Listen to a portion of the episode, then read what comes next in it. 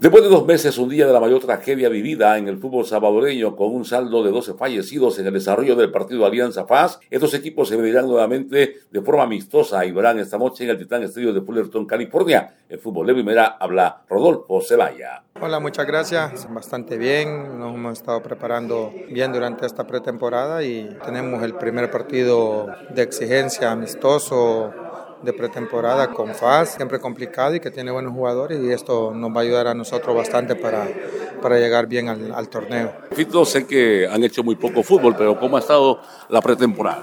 Muy bien, que el equipo está, está bien preparado y esperemos ya ir soltando ahí un poco y que podamos hacer un buen partido. ¿Cambiará un poco la estructura del equipo, el parado de Alianza? Porque en el torneo anterior había cambiado un poco la configuración, incluso utilizando hasta a veces dos números 5 en el medio campo. El torneo pasado nos costó bastante lo mismo que el equipo ya tenía muchos años de estar jugando solo con un 5 fijo y el torneo pasado pues el profe cambió un poco, el profe Lara y metió dos contenciones y ya al equipo le costaba bastante llegar al arco rival, pero ahora con la llegada de Tigana hemos estado ensayando solo con un 5 y teniendo un poco más de llegada, eso creo que le va a dar un plus diferente al, al equipo para cuando vayamos a atacar.